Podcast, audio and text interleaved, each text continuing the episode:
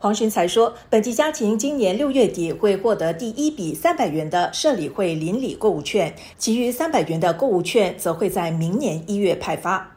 此外，政府也将派发介于两百元到四百元的生活费特别补助，对象是可估税收入不超过十万元、拥有不超过一个房产的成年公民。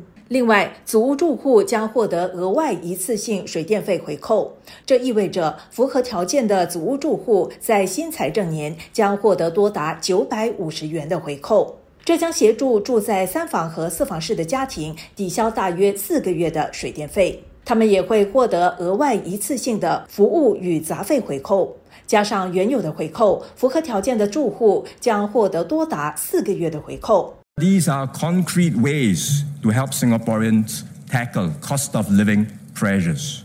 Let me assure everyone, we will always have your backs. 黄循才说，这些都是协助国人应付生活成本压力的具体方法。他向大家保证，政府会帮助国人。城市频道记者李丽梅报道。